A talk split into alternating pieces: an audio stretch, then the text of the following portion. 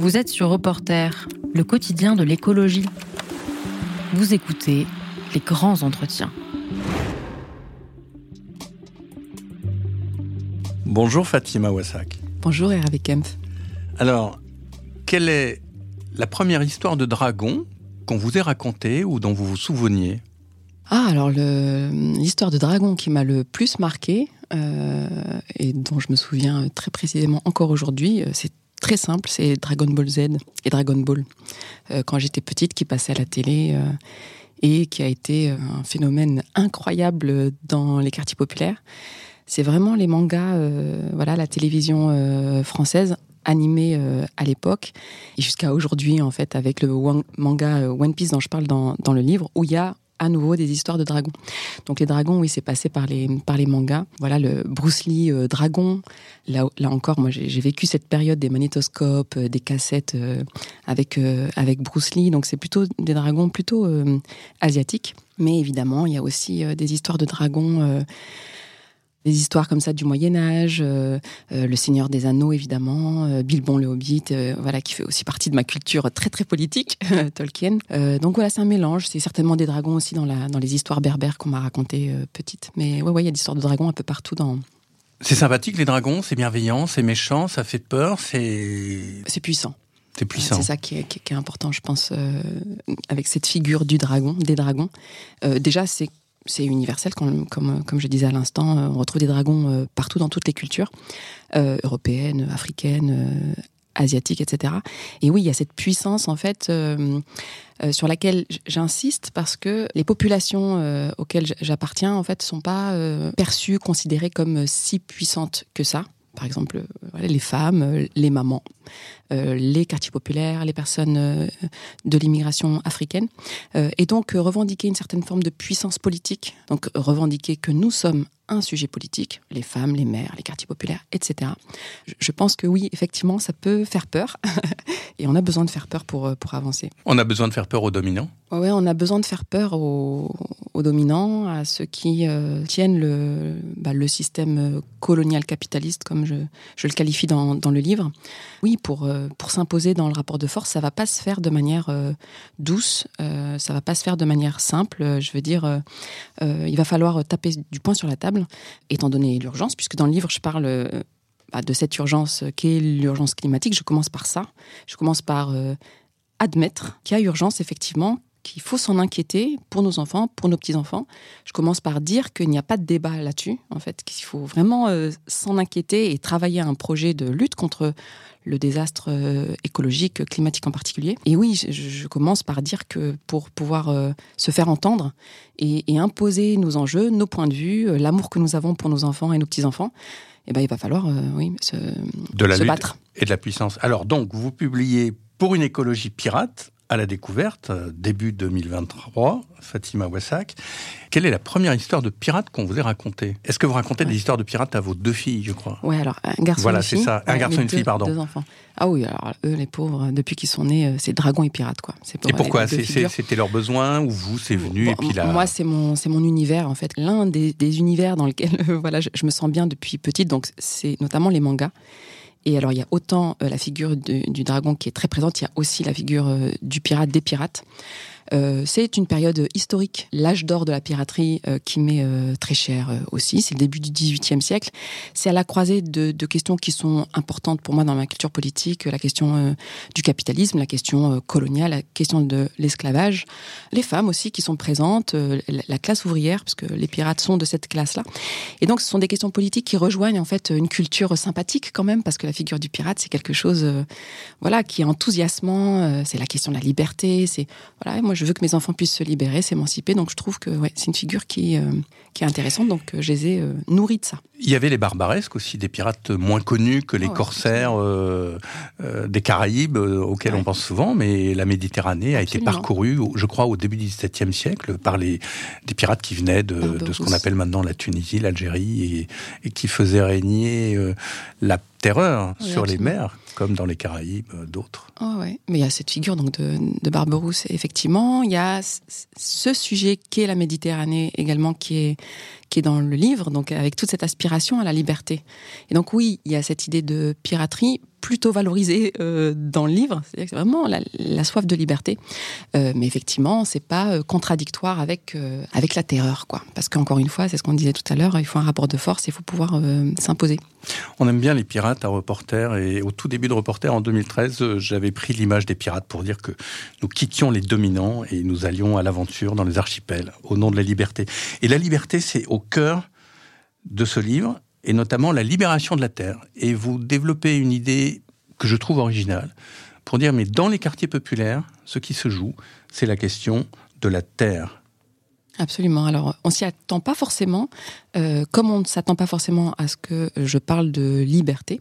Euh, oui, parce que euh, lorsqu'on pose la question aux quartiers populaires de savoir pourquoi ils ne s'engagent pas sur le nécessaire front écologiste, on oublie le fait qu'on a affaire à des populations qui ne sont pas considérées comme étant chez elles, dans les quartiers où elles habitent. Voilà, c'est cette question en fait qui est euh, au centre du livre effectivement. Moi, je qualifie même les populations qui vivent dans les quartiers populaires de sans-terre, c'est-à-dire euh, des populations qui sont pourtant là depuis plusieurs générations, euh, depuis voilà au moins 60-70 ans, et qui pourtant n'ont pas de rapport à la terre. Alors elles n'ont pas de rapport sensible, charnel, affectif, parce que il y a du béton qui les sépare de, la terre euh, qu'on cultive, euh, qui nourrit, etc. Mais euh, on, les désancre également, c'est-à-dire qu'on leur répète à ces populations, dans le champ politique, dans le champ médiatique, à longueur de temps, on leur répète qu'elles ne sont pas ici chez elles, que cette terre n'est pas euh, la leur. On se souvient qu'en 2022, on a eu de longs débats euh, à, la télévision, à des heures de grande écoute, pour savoir si oui ou non euh, ces populations étaient en France chez elles et s'il fallait pas finalement les renvoyer dans leur pays d'origine. C'est tout le débat qu'a imposé l'extrême droite dans le débat public qui concerne la, remigration. Je montre aussi que voilà à cette question de la remigration, aujourd'hui, le camp progressiste n'a rien d'autre à opposer que l'utilité en fait des populations qui vivent dans les quartiers populaires, c'est-à-dire respectons cette population, acceptons-la, tolérons-la ici, euh, parce qu'elle est utile. Et on parle de secteurs d'activité, euh, secteur du travail, en pénurie, le bâtiment, la restauration, etc. Et donc c'est une certaine forme de sous-humanisation aussi. C'est-à-dire que cette population euh, n'est légitime à être ici en France et en Europe que dès lors qu'elle est utile au capital dans tel ou tel secteur d'activité. Euh, moi, la question que je pose, c'est ça. Pour avoir du pouvoir politique dans les quartiers populaires, bah, il faut pouvoir se sentir chez soi là. Pour pouvoir protéger cette terre, et il le faut, je disais tout à l'heure, il y a une urgence euh, écologique, il y a une urgence climatique. Pour pouvoir la protéger, cette terre, bah, il faut pouvoir s'y sentir chez soi. Il faut pouvoir dire à ces enfants qui sont ici, chez eux. Euh, ils, ne, le ressentent toujours pas, que ce soit à Vénissieux, à Bagnolet, à, Saint-Denis. On nous en empêche. C'est ce que je montre. Ce processus de désancrage, il n'est pas du fait des populations qui vivent dans les quartiers populaires. C'est quelque chose qu'on nous impose, en fait. Alors, ancrage, pas au sens de l'encre avec laquelle on écrit, mais l'encre précisément que les pirates ou les marins, euh, euh, voilà, y être ancré quelque part dans une terre, mais aussi d'ailleurs dans une ville. Absolument, absolument, c'est ça l'idée, c'est de dire. Euh, alors, c'était déjà de donner à voir, donc c'est une analyse d'abord. voilà, qu'est-ce qui fait que dans les quartiers populaires, on ne se sent pas concerné par la protection de l'environnement? Voilà, l'analyse, c'est euh, euh, on ne se sent pas concerné parce qu'on nous répète, notamment euh, parce qu'il y a des contrôles policiers, par exemple, et donc on nous demande de sortir nos papiers pour prouver qu'on habite bien là. Il y a des processus, voilà, complexes qui désancrent en fait la population et qui la poussent à errer. Voilà, il y a cette errance dont je, dont je parle. Ça, c'est l'analyse. Mais il y a aussi le projet politique, c'est-à-dire ce que je dis à mes enfants, ce que nous pouvons dire, nous, militants des quartiers populaires, militants politiques, militants écologistes, c'est de dire à cette population, vous êtes ici, chez vous. Et ça, c'est, je pense, un, cheminement personnel, mais j'espère un cheminement qu'on va faire dans les quartiers populaires, que nous allons faire ensemble, euh, c'est de dire à ces enfants-là, en fait, c'est terminer ce va-et-vient entre ici et là-bas, ne se sentir euh, chez soi ni ici ni là-bas. Voilà, actons que notre terre, c'est cette terre européenne, c'est cette terre en France, c'est cette terre des quartiers populaires. Et il faut y travailler, du coup. Cet ancrage, il faut y travailler, il faut revendiquer des choses. Ça veut dire que vous êtes européen? Ah oui, pour moi, l'écologie pirate, c'est une écologie euh, européenne. C'est l'écologie des Suds euh, en Europe, c'est l'écologie de l'Afrique en Europe. Mais c'est bien une écologie euh, européenne. Oui, il faut accepter de s'ancrer en Europe. Il faut travailler à un réseau européen. Il faut travailler à, allier les classes populaires en Europe, les quartiers populaires en Europe. Il faut travailler à, casser les murs entre les quartiers populaires en, en Europe et ce que j'ai appelé les quartiers pavillonnaires, les quartiers de classe moyenne supérieure, etc. Donc, mais c'est bien un projet politique pour l'Europe en Europe, ça c'est évident. Il y a un rapport évidemment avec l'Afrique, j'en parle aussi, c'est tout un projet internationaliste, mais oui, oui, il y a cette acceptation, y compris pour moi, bah, déjà de parler de terre, moi, il y a encore euh, quelques années, euh, je, parlais de, territoire. Et, parce qu'on nous parle de territoire pour les quartiers populaires. On parle de, de ZEP, ZEP+, euh, ZUS, quartier de reconquête républicaine, etc. Donc on nous empêche en fait de penser quelque chose qui est pourtant fondamental et essentiel, qui est universel le rapport affectif que l'on peut avoir avec une terre. Donc c'est un cheminement, c'est-à-dire que moi-même, voilà, je décidais aujourd'hui politiquement de me dire voilà cette terre-là, c'est la nôtre. Et il faut qu'on mette à l'aise nos enfants, en fait. Il y a, ce travail-là. Et en même temps, euh, j'ai voulu montrer que c'était pas paradoxal avec euh, la question de la liberté. Euh, il y a quelque chose que j'ai trouvé intéressant dans la pensée de Bruno Latour. il y a plein de choses intéressantes, évidemment. Mais il y a notamment la nécessité de mettre en lien, presque en circulation, le fait de regarder la Terre, et on y est de plus en plus forcé. Euh, urgence euh, climatique euh, oblige, et en même temps cette aspiration qu'on a bah, de prendre la mer, en fait, de prendre le large, de, cette, nécessité que, l'on a de, contempler, d'infini, et donc c'est regarder vers le ciel, quoi. Et pour moi, c'est un peu ça l'écologie pirate, c'est cette nécessité de s'ancrer dans la terre, donc l'ancrage territorial, et en même temps l'aspiration à la liberté donc à la liberté notamment de circuler. Parce que euh, vous dites quelque chose que j'ai trouvé très juste, c'est, vous écrivez plus exactement, être chez soi, c'est pouvoir accueillir qui l'on veut sans avoir à le justifier. Oui, absolument. Alors c'est le droit d'accueillir, donc, euh, et ça c'est dans la dernière partie du livre, c'est tout le projet politique du livre, parce que il s'agit aussi de, proposer quelque chose. Qu'est-ce qu'on propose dans les quartiers populaires en fait? Quelle écologie? Comment on y contribue à cette écologie euh, voilà, à la hauteur de, l'urgence? Et effectivement, euh, il y a ce droit d'accueillir. Pour moi, la politique, c'est euh, voilà revendiquer de nouveaux droits. Il y a ce droit d'accueillir qui est spécifique aux populations qui vivent dans les quartiers populaires, cette classe populaire là, qui a été amputée. Voilà, et ça, c'est un traumatisme en fait dans les quartiers populaires, c'est que des inégalités, des injustices ont été créées euh, à l'insu de cette population immigrée d'Europe, euh, des inégalités entre cette population originaire d'Afrique en Europe et les peuples, les communautés euh, d'Afrique. C'est-à-dire qu'on a créé de l'inégalité de classe, presque de l'inégalité de race entre les populations qui vivent en Europe et qui peuvent circuler en Afrique et les populations en Afrique qui ne peuvent pas de la même manière circuler en Europe. Et donc il y a là un traumatisme, une amputation. Et finalement, la question que je pose, c'est pourquoi on n'aurait pas le droit dans les quartiers populaires d'accueillir les nôtres? Nos communautés, euh, euh, nos familles, nos proches, nos amis, rester au pays. Pourquoi euh, il faut conditionner cet accueil par des revenus, par l'utilité? Toujours, on revient à cette question de l'utilité au capital, c'est-à-dire oui, mais il faut que les gens aient de quoi venir, il ne faut pas qu'ils restent, etc. On sera chez nous, en Europe euh, que euh, dès lors qu'on pourra accueillir euh, les nôtres. C'est-à-dire que, apparemment, paradoxalement, pour se sentir chez soi, pour être ancré dans une terre, dans une ville, dans un quartier, il faut pouvoir s'en échapper, aller ailleurs, aller voir des familles ailleurs, des amis, les accueillir. En fait, l'enracinement ou l'ancrage, plus exactement, est inséparable de la liberté de circuler.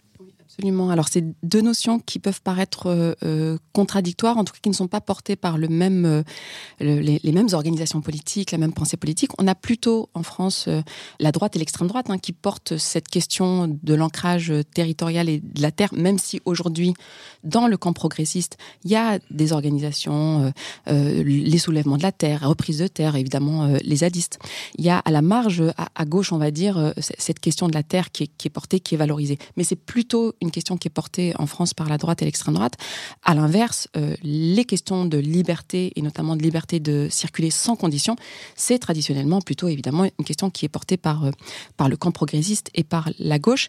Et voilà, ce que j'ai essayé de faire, c'est d'articuler les deux en fait. On ne peut se sentir chez soi quelque part que dès lors qu'on peut euh, effectivement s'en échapper. Il y a aussi la question de la liberté de circuler sous condition, et ça c'est vraiment une question qui est au centre du livre, évidemment. C'est pour ça que le sous-titre c'est Et nous serons libres, c'est l'idée euh, que euh, euh, c'est un, là pour le coup un angle mort du champ écologiste. Lorsqu'on pose la question de l'urgence climatique, on ne pose pas la question de la mise à l'abri des populations qui subissent une catastrophe écologique.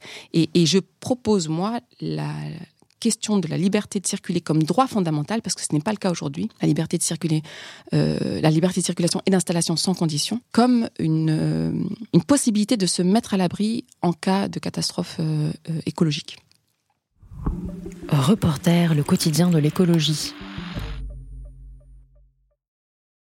Fatima Wassak, dans Pour une écologie pirate, vous abordez avec de la force, ai-je trouvé, ce qui est peu fait encore, ce qu'il se passerait si euh, se développe, ce qui est hélas probable, d'autant plus si le capitalisme continue son œuvre, la catastrophe écologique. Et vous parlez en fait d'un climato-fascisme. Est-ce que vous pouvez expliquer ce que vous craignez, ou ce que vous anticipez, ou ce que vous imaginez? Alors d'une part, quelque chose qui est euh, connu aujourd'hui, euh, assez bien documenté, euh, le fait que euh, l'extrême droite française et européenne a quelque chose à dire sur la question climatique. Elle n'a pas à dire uniquement sur la question des, migrants, sur la question des, musulmans, sur la question de l'Europe blanche et chrétienne qu'il s'agirait de, de, protéger. Elle a son mot à dire sur la question climatique, elle y travaille, elle a un programme, un projet. J'ai eu l'occasion, il y a quelques années, de participer à un colloque universitaire en Suède, euh, où euh, justement l'extrême droite euh, voilà, a, pris part au, pouvoir, qui montrait à quel point les extrêmes droites européennes se positionnaient et avaient un, projet de lutte contre le, réchauffement climatique, voilà, qui était plutôt complexe, assez, assez sophistiqué. Et, donc dans le livre, je, dis quand même, il faut s'en inquiéter en France. Quel, est ce projet justement? C'est de dire, voilà, il faut protéger l'Europe contre ces, ces euh, de barbares euh, euh, qui vont déferler sur nos plages, dans nos, villages, dans nos villes. Hordes de barbares qui vont déferler parce que catastrophes euh, euh, écologiques, notamment en Afrique, évidemment. Hein, c'est ces, populations-là qui font peur à cause des inondations, à cause de la sécheresse, etc. Donc, on prend la mesure de l'urgence climatique. Il n'y a pas du tout de, de, remise en question de, ça, en tout cas plus aujourd'hui. Et on dit, mais attention, étant donné cette urgence, on va avoir comme ça ces populations africaines qui vont nous grand remplacer. Donc c'est tout le thème du grand remplacement. Et donc il faut fermer encore davantage. L'Europe est déjà déjà des frontières évidemment avec, euh, avec l'Afrique, euh, mais il faut euh, totalement verrouillé pour empêcher ces populations de, de venir en France. Et puis aussi à un propos, donc ça c'est le propos concernant les, les, personnes migrantes, mais à un propos aussi sur les questions démographiques. Et en fait, évidemment, le soubassement, c'est de dire, c'est toujours la question du grand remplacement, et c'est de dire l'Europe est vieillissante, donc l'Europe blanche et chrétienne, hein, tout le propos de l'extrême droite là-dessus, c'est un propos de suprémacisme blanc. L'Afrique, elle, fait des enfants. Et donc, voilà, il faut, il faut travailler à ce que voilà, la, lutte contre la démographie. C'est-à-dire que euh, pour lutter contre le, désastre écologique, euh, l'urgence climatique, il faut empêcher en fait ces populations de, faire des enfants. Voilà un peu le projet, euh, le projet porté par l'extrême droite. en France en particulier, ce que j'essaie de montrer, c'est que il y a déjà des dispositifs qui sont en place, notamment la gentrification, dans, dans l'habitude que l'on a en fait de considérer que les populations qui vivent dans les quartiers populaires ne sont pas là chez elles et qu'on peut tout à fait bah, prendre cette terre-là euh, dès lors qu'on a besoin de plus de place. Je parle à dessein d'espace vital euh, pour dire à quel point il y a quelque chose. Il y a une, tradition euh, européenne, voilà, là-dessus, un dispositif qui existe déjà et qui n'attend pas que l'extrême droite prennent, prennent le pouvoir.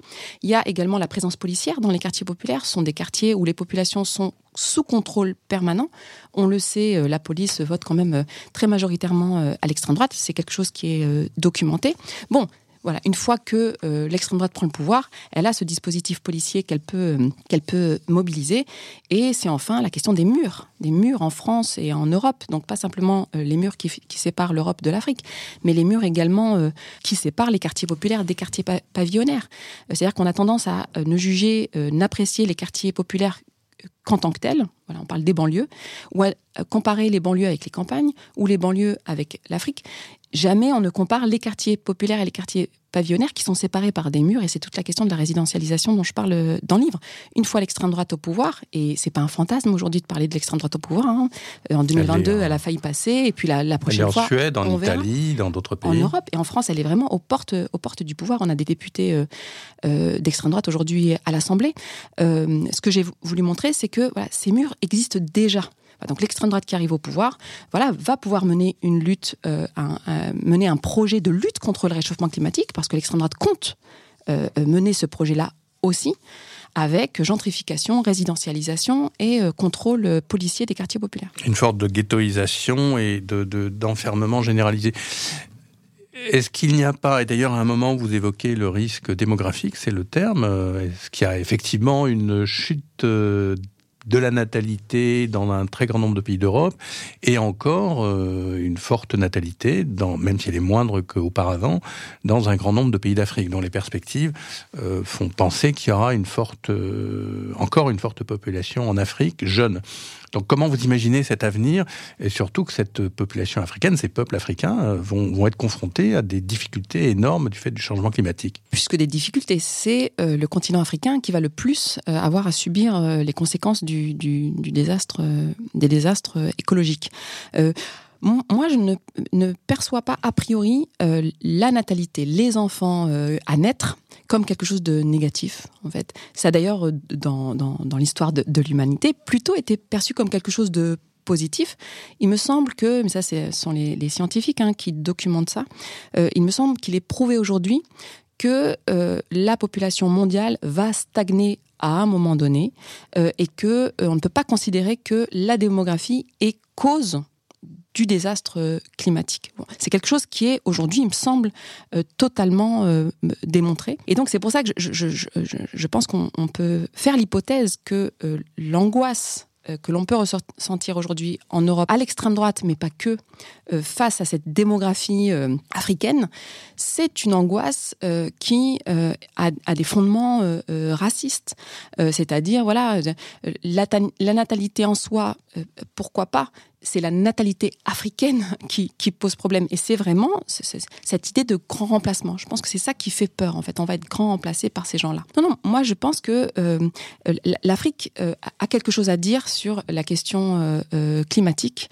elle n'est pas passive. Je veux dire, c'est pas l'Europe qui va sauver l'Afrique. L'Europe, au contraire, a participé à coloniser l'Afrique, à piller l'Afrique, à pas participer au désastre euh, climatique que subit aujourd'hui euh, l'Afrique, euh, la solution de l'Afrique, ce n'est pas l'Europe. C'est ce que j'essaie de montrer aussi dans le livre. malheureusement, on n'écoute pas assez ce qui se passe de l'autre côté de la Méditerranée. Dans les quartiers populaires, les populations descendantes de l'immigration africaine l'écoutent parce qu'on a un pied ici, un pied là-bas. Une part de nous, en fait, est de l'autre côté de la Méditerranée. Donc, on s'en soucie. J'essaie de montrer que nos parents, nos grands-parents se soucient de ce qui se passe là-bas, financent des projets de, par exemple, pour planter des des puits, etc. Vraiment, il y a ce souci-là, mais qui est en nous, évidemment, ça fait partie de notre, notre sociabilité, ça fait partie de nos parcours, nos héritages, etc. Donc, il y a un pied ici, un pied là-bas.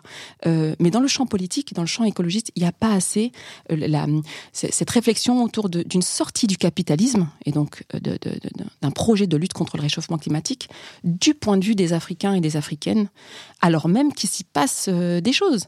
Je, je considère, par exemple, que les luttes anticoloniales, ce sont des luttes anticapitalistes et donc des luttes euh, pour euh, de, lutte contre le contre l'urgence euh, climatique. Donc voilà, être un petit peu plus à l'écoute de ce qui se passe de l'autre côté de la, Méditerranée. Vous écrivez d'ailleurs, et c'est là aussi une idée forte, l'écologie politique en France ne considère jamais l'Afrique comme un espace philosophique, politique et militant à partir duquel pourrait s'envisager une autre économie, un autre style de vie, une autre civilisation, d'autres rapports sociaux. Oui, alors les termes que j'emploie là dans, cet extrait sont les termes qu'a employé André Gortz, euh, qui euh, parle de manière euh, très exceptionnelle de l'Afrique dans un petit extrait et qui dit effectivement que la sortie du capitalisme ne peut pas s'envisager du point de vue africain.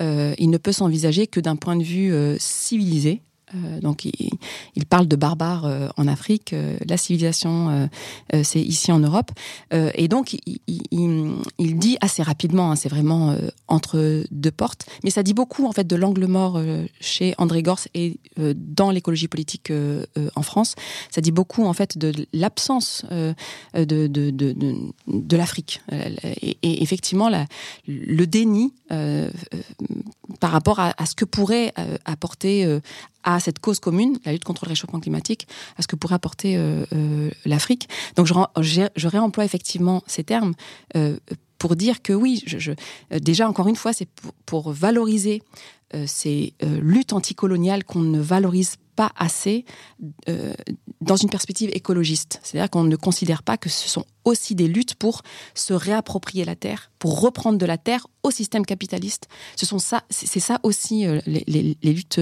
anticoloniales, donc qui ont libéré la terre africaine pour partie de la férocité euh, capitaliste et de la férocité coloniale. On n'associe pas justement assez, on n'articule pas assez la question coloniale et la question euh, capitaliste.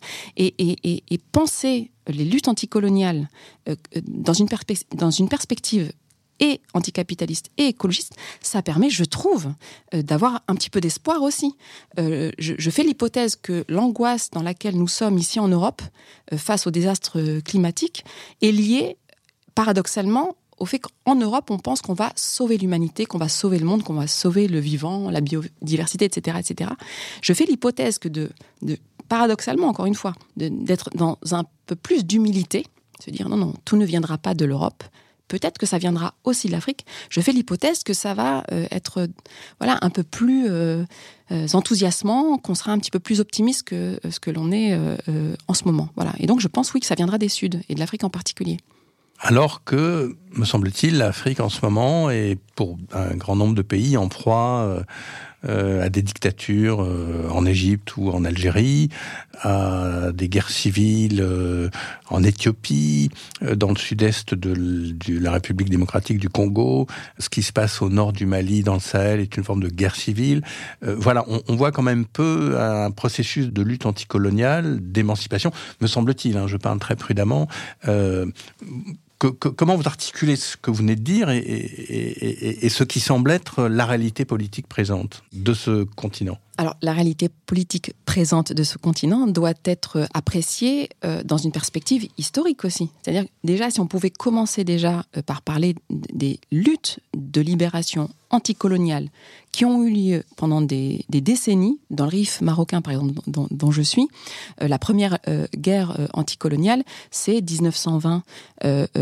déjà, prendre la mesure de ces luttes. Voilà, dans, encore une fois, dans une perspective anticapitaliste et dans une perspective euh, écologiste, avec la question de la terre euh, au centre. Euh, ça, c'est une première chose. Évidemment que ces luttes n'ont pas totalement libéré le continent africain du système capitaliste, du système colonial, aussi parce que le rapport colonial et impérialiste de l'Europe vis-à-vis de l'Afrique n'a pas cessé. Je veux dire, ce n'est pas un problème uniquement euh, euh, africain, euh, ce, dont, ce que vous évoquez. C'est aussi parce que l'Europe continue à piller la terre africaine, continue à extraire de cette terre africaine des combustibles fossiles qui sont responsables pour l'essentiel du réchauffement climatique, continue à y mener des guerres, continue à éliminer des représentants des peuples africains qui seraient trop démocrates, trop progressiste. Euh, on connaît euh, évidemment, on en parle de plus en plus, euh, les circonstances dans lesquelles sont morts Thomas Sankara, qu'on pourrait réécouter, lire aussi en tant tant qu'écologiste, mais aussi Lumumba, Ben Barka, etc. Donc, donc c'est aussi, je, pense qu'il faut aussi prendre la mesure de ce, qu'empêche l'Europe en Afrique. Voilà. Mmh. Et donc poser la question effectivement coloniale et, et, la question impérialiste. Maintenant, on peut euh, tout de même dire que des luttes existent. On parle beaucoup en France, euh, à juste titre, de ce que de ce que continue à faire Total en Afrique, notamment en Ouganda avec ce projet ICOP, donc de, de, pipeline oui, chauffé. oui. Et en Afrique du Sud aussi bientôt. Absolument. on en parle, mais on, on dit relativement peu à quel point les populations locales, les militants, les activistes locaux se battent. Il y a des morts en fait là-bas. Hein. J'en ai, j'ai rencontré une délégation euh, à Bruxelles euh, d'activistes qui venaient d'Ouganda. Et alors, euh, avec ma facilité justement, avec cette écologie européenne, moi je disais mais il faut occuper, il faut voilà avec des modalités de lutte bah, qu'on connaît bien ici. Et on m'a répondu mais voilà t'es es, gentil, mais c'est des dizaines de morts en fait hein, quand on occupe, quand on c'est pas le même contexte politique, c'est un contexte beaucoup plus dur. Et pourtant, euh, des gens se battent. Ils continuent à se battre euh, contre ces projets euh, écocidaires, quoi. Donc, donc et colonialistes aussi. Et, colonialistes et impérialistes. Et, et donc, c'est bien que voilà, des luttes existent. Voilà, c'est ça qu'il s'agit de dire, c'est que l'Afrique ne, ne, se contente pas d'attendre qu'on vienne la, la, sauver. Il y, a, il y a, voilà, les populations se, se, battent, réfléchissent. Il y a aussi une pensée, une philosophie, des philosophies africaines, écologistes qu'il faut qu'il faut pouvoir entendre. Il y a un autre thème original, on va dire, et fort, je lis, jamais la liberté de circuler n'est considérée comme une mesure d'adaptation au réchauffement climatique, ne serait-ce que comme une option à envisager dans le cadre d'un débat public. Eh bien, vous commencez avec ce livre et on commence ici sur Reporter. Alors, qu'est-ce que serait effectivement l'adaptation au réchauffement climatique et pourquoi la liberté de circuler doit en être une, un outil, une solution, une modalité. Euh, Oui, alors c'est notamment, alors je, réagissais euh, là, notamment euh, au débat qui a lieu depuis quelques années déjà, et en particulier dans le champ politique, dans le champ médiatique majoritaire depuis 2022, sur l'idée que il faudrait réduire la circulation des Européens et des Européennes, des, des, millionnaires, des milliardaires, des riches, un peu partout dans le monde, parce que alors c'est toute voilà l'histoire des jets privés, des, et donc comme modalité de lutte contre le réchauffement climatique. Donc effectivement, la question de réduire euh, les voyages, c'est une question qui est, qui est euh, légitime et qui est posée. Et... Mais ce que j'essaie de montrer, c'est que ce n'est pas suffisant. Euh, ça reste un choix. C'est-à-dire que la liberté de circuler de quelques-uns, quelques-unes, est amenée à être légèrement entravée mais ça ne remet pas en question euh, le fait que cette liberté de circuler finalement n'est qu'un privilège puisque tous et toutes euh, ne, ne, peuvent pas en jouir, ne peuvent pas en, bénéficier. Et donc voilà, je trouve que ce débat est largement insuffisant, pas du tout à la hauteur de l'urgence climatique, puisque de toute façon nous savons qu'il euh, y a des inondations, des sécheresses qui seront de toute façon qui vont avoir lieu quoi que nous fassions aujourd'hui. Euh, donc, des personnes vont en être victimes. Dans quelle mesure euh, les écologistes conséquents que nous sommes euh, et qui réfléchissons donc à l'échelle de l'humanité, moi ça m'intéresse pas du tout de sauver la classe moyenne supérieure française ou européenne. Voilà, moi je, suis de ceux et celles voilà qui,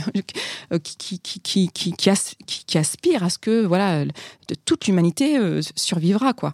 Et donc voilà, qu'est-ce qu'on met en place pour que les victimes aujourd'hui et les victimes demain qui de toute façon existent, seront là. Enfin, je veux dire, on, ne peut rien faire. Enfin, on peut faire pour plus tard, mais en tout cas, les années euh, à venir, euh, voilà, c'est irrémédiable. Voilà, qu'est-ce qu'on met en place pour que ces personnes puissent s'échapper? C'est-à-dire quitter euh, le, lieu du désastre et arriver à bon port. Quitter, les personnes peuvent quitter aujourd'hui. Voilà, il y a un, un, droit fondamental qui existe et donc on a le droit de quitter une terre dévastée.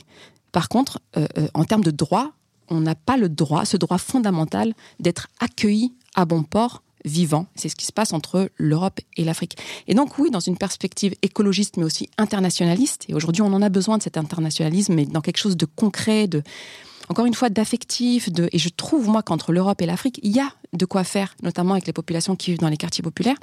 Oui, euh, cette idée de liberté de circuler comme possibilité de se mettre à l'abri et, aussi comme possibilité, là je parle en tant que militante euh, politique, pour les écologistes, les féministes, les antiracistes, les personnes qui euh, se battent pour défendre les droits des migrants et des migrantes, les personnes qui luttent contre l'homophobie, la transphobie. Donc vraiment, je, tire un peu toutes les luttes. C'est aussi parce que je, je travaille avec d'autres depuis des années à cette fameuse alliance des luttes et que, et que stratégiquement, presque tactiquement, la question de la liberté de circuler partout euh, euh, sans condition, ça peut être en fait quelque chose qui peut nous porter en fait, qui peut voilà être cette, cette écologie euh, joyeuse, voilà où, où, c'est de nouveaux droits, c'est quelque chose de positif, c'est quelque chose qui nous porte et, et je, je, trouve que oui la liberté de circuler c'est quelque chose qui peut qui peut qui peut nous emmener. Reporter. Le quotidien d'écologie. Fatima Wassak, autrice de Pour une écologie pirate, vous n'êtes pas, même pas tendre, mais euh, euh, à l'égard du mouvement euh, écologiste ou du mouvement climatique en France. Alors expliquez-nous ce ce qui suscite comme critique pour vous Alors moi, je me situe clairement dans le champ écologiste, dans le camp écologiste. je fais partie de celles et ceux qui se battent contre le désastre climatique. Voilà, c'est comme ça que je me situe d'entrée de jeu dans, dans le livre. Euh, donc je m'adresse à mon camp. Euh, mais effectivement, c'est euh, un rapport critique à mon camp, critique mais dans une dans une sincérité. C'est-à-dire que vraiment, je, je, veux que la critique soit la plus constructive possible, parce qu'encore une fois, l'urgence l'impose. Je veux dire, voilà, si il s'agissait de ne pas être critique euh, concernant ce qui ne fonctionne pas aujourd'hui. L'écologie n'est pas populaire. L'écologie n'est pas portée dans les quartiers populaires, elle n'est pas portée par les classes populaires. S'il s'agit de ne pas apporter d'analyse euh, lucide là-dessus. Enfin, c'était pas la peine d'écrire euh, ce livre. En plus, je l'ai appelé écologie pirate. Euh, je, le dis souvent, c'est pas l'écologie euh, potiche, quoi, pirate. Bon, je, je, je, me devais quand même d'être à la hauteur de, de, de, de l'imaginaire de la, de la, piraterie. Et donc, oui, il y a une petite forme de mutinerie aussi. mais contre qui, en fait? C'est vrai, pour une écologie pirate, mais une pirate, on va prendre le trésor de qui? Allez. Oui, c'est ça. C'est en fait. De, mais de, qui? C'est une vraie question. Hein. oui, oui, mais c'est. Qui est-ce qu'on braque là avec notre notre trois mâts Bon, évidemment. Et notre drapeau noir là? Qui, qui, qui on va prendre? Bah alors, fondamentalement, évidemment, c'est ce système euh, colonial capitaliste qui, euh, évidemment, euh, est l'ennemi, l'ennemi fondamental, l'ennemi principal.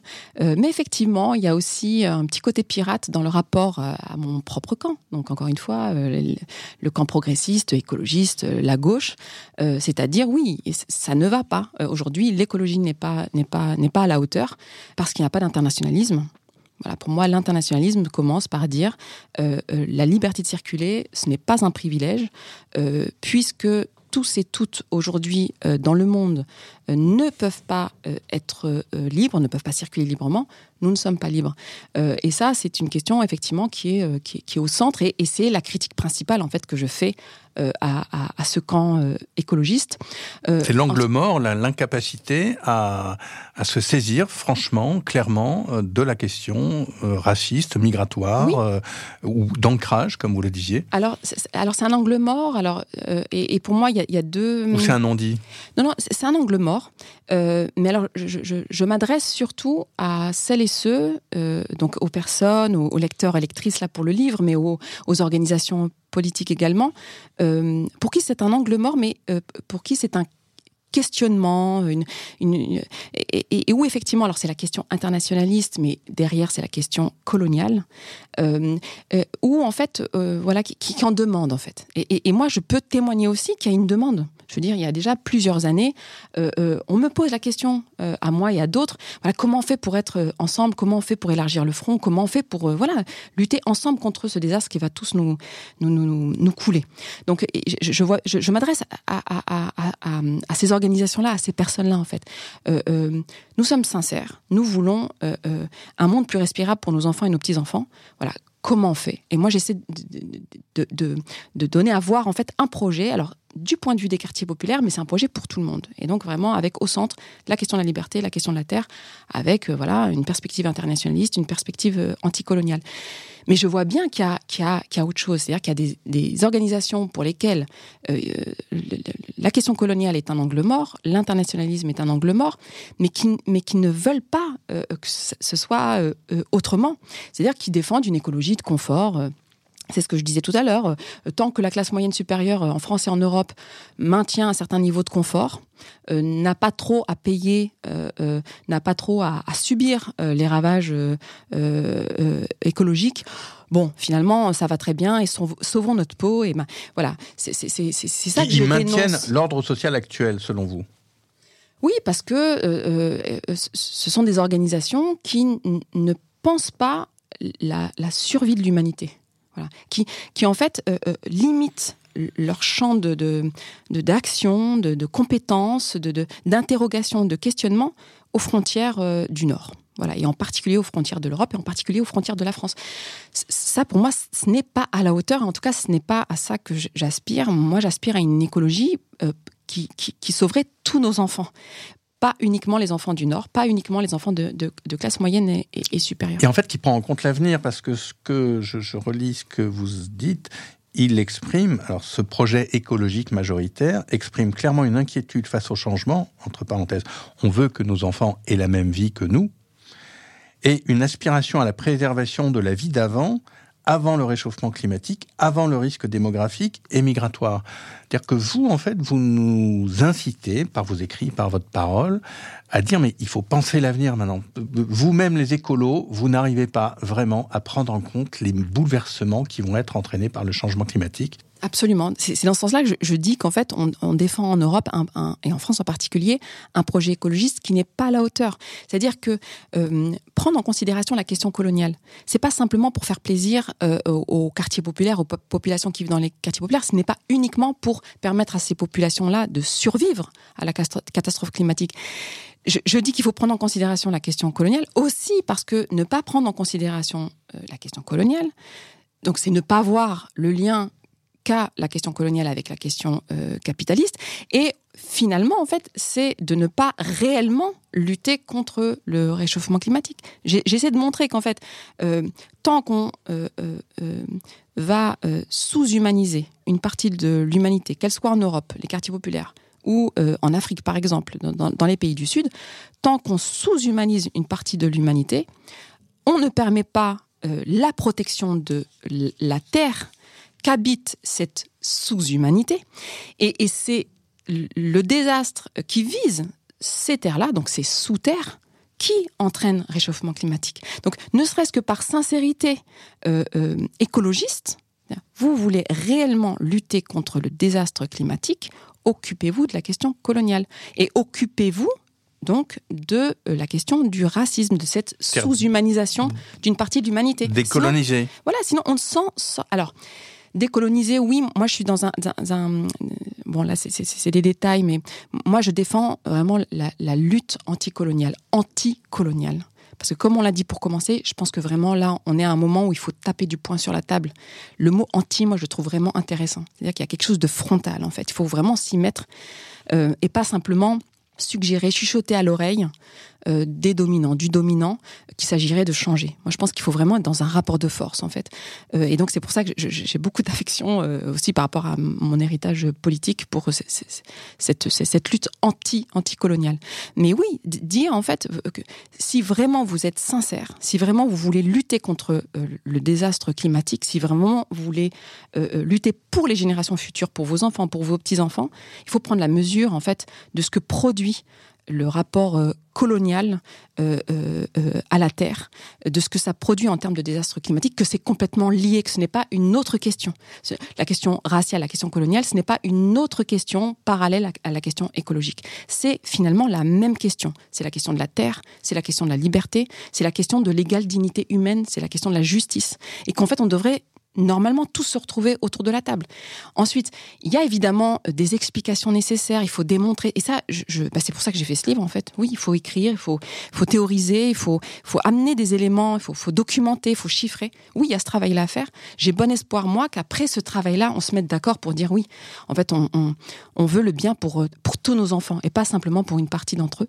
Et, j'ai bon espoir. Voilà, c'est vraiment quelque chose, à la fin, je pense, j'espère que le livre finit quand même Euh, L'espoir, mais en même temps, euh, vous dites quelque part, euh, il faut pas croire il va, va sortir du capitalisme soit de manière civilisée, soit par la barbarie, mais par une lutte Révolutionnaire. Révolutionnaire. oh oui, c'est ça. Un, un, mot qui n'est plus trop employé de nos jours, et oui. sauf pour dire tiens le dernier Apple machin truc ou la dernière SUF je sais pas quoi, c'est révolutionnaire. Donc on a on a vidé le mot de sa substance, mais vous vous l'assumez. Oui, alors euh, malheureusement le mot est quand même euh, largement galvaudé aujourd'hui euh, et, et, voilà pour des, des, des combats, des, des, des, propos qui sont pas du tout révolutionnaires. Moi effectivement j'assume cette cette cette perspective révolutionnaire révolutionnaire dans, dans, le livre, notamment parce que euh, le projet que je défends est un projet radicalement euh, anticapitaliste. Voilà, pour moi, c'est aujourd'hui euh, ce qui permet de qualifier un projet de révolutionnaire, c'est celui-là, radicalement anticapitaliste, pas un peu anticapitaliste, radicalement anticapitaliste, c'est-à-dire radicalement anti-impérialiste, radicalement anticolonialiste et internationaliste vraiment penser le monde et pas penser uniquement euh, à la manière dont on va euh, se, sauver soi-même ici, euh, ici en Europe. Donc oui, moi, j'assume complètement ce, cette, cette, perspective révolutionnaire. Donc oui, j'assume qu'il va falloir se battre. Après, alors moi, ma part là, c'est pas, je, je sors pas des fusils. Hein. Moi, c'est un livre. Donc voilà, moi, je viens autour de la table et je me bats avec ça. Avec, je, pense qu'il faut arriver armé aussi de livres, armé aussi de, de, théories. Lorsqu'on me posait la question, lorsque vous me posiez d'ailleurs la question il y a quelques années de, de l'écologie populaire, l'écologie dans les quartiers populaires, ben, je, je, répondais euh, euh, à l'époque euh, de manière un peu facile, mais c'était une première étape en fait. Oui, alors l'écologie est, est, plutôt accaparée par les classes moyennes supérieures blanches, etc. Pour moi, c'était une première étape. Là où on a, je pense, bien avancé aujourd'hui, en tout cas pour ma part, j'ai, je pense avoir un petit peu cheminé, c'est que je, je viens armé d'un projet. C'est-à-dire que je me contente pas de dire ah là ça va pas l'écologie c'est pas populaire. Je viens en disant bah, on a des choses à dire, on a des choses à proposer. Il y a un projet politique. Moi je parle hein, de ville aux enfants, je parle de liberté de circuler effectivement comme droit fondamental. Je parle de la Méditerranée comme comme hyper sujet, un peu comme les, les camarades boliviens, les camarades sud-américains. Il y a des pistes en fait de réflexion, d'action. Euh, euh, là où elles sont euh, révolutionnaires, c'est qu'il va falloir euh, chambouler pas mal de pas mal de choses, remettre en question pas mal de choses. Et oui, je, devine euh, que ça va pas se faire en douceur, mais en même temps, euh, là où je trouve ça très enthousiasmant, c'est que euh, on a un projet. Je veux dire, euh, on n'est pas dépossédé en fait du pouvoir de changer les choses. Et malheureusement, dans les quartiers populaires, c'est ça qui nous tue en fait. C'est ça qui fait qu'on n'avance pas, qu'on est dans des impasses politiques. C'est quand on n'a pas de projet quand on n'a pas de, de, de cette conviction. Il n'y a pas que dans les quartiers populaires, c'est toute la France. Enfin, les vrai. autres pays européens, je ne sais pas, mais j'ai l'impression que peu importe. que dans les quartiers populaires qu'on a affaire à une population qui est sans terre, hmm. qui est sans pouvoir politique. C'est-à-dire qu'il n'y a ouais. aucun pouvoir politique dans les quartiers populaires en Europe. Voilà. Alors que ce n'est pas le cas pour les autres territoires et ce n'est mmh. pas le cas pour les autres classes sociales. Dans les quartiers populaires, on est sans terre et sans pouvoir. Et ça, je crois qu'on n'a pas assez mesuré, c'est ce que j'essaie aussi de montrer dans le livre, à quel point c'est angoissant. C'est-à-dire qu'on vient dans les quartiers populaires pour nous dire, mais vous vous rendez pas compte, le climat, on va tous mourir, etc. On n'a plus que trois ans mais on, on, ne se rend pas compte qu'on a affaire à des, à, à des personnes qui savent qu'elles n'ont pas le pouvoir de changer le sort de leurs enfants. Et donc, c'est pour ça qu'il faut euh, euh, poser la question du, du, pouvoir politique. Venir avec un projet politique, venir avec des livres, mais avec des films, des documentaires. Bon, venir armé, bah ça, c'est quelque chose de positif parce qu'au moins, voilà, on, on, on, on, peut se dire qu'on a le pouvoir de changer le, le sort de nos enfants. Ça, c'est réjouissant. Fatima Wassak, merci. Merci à vous. Reporter est un média indépendant, en accès libre, sans publicité et financé par les dons de ses lecteurs. Pour nous soutenir, rendez-vous sur reporter.net slash don. Reporter. Le quotidien d'écologie.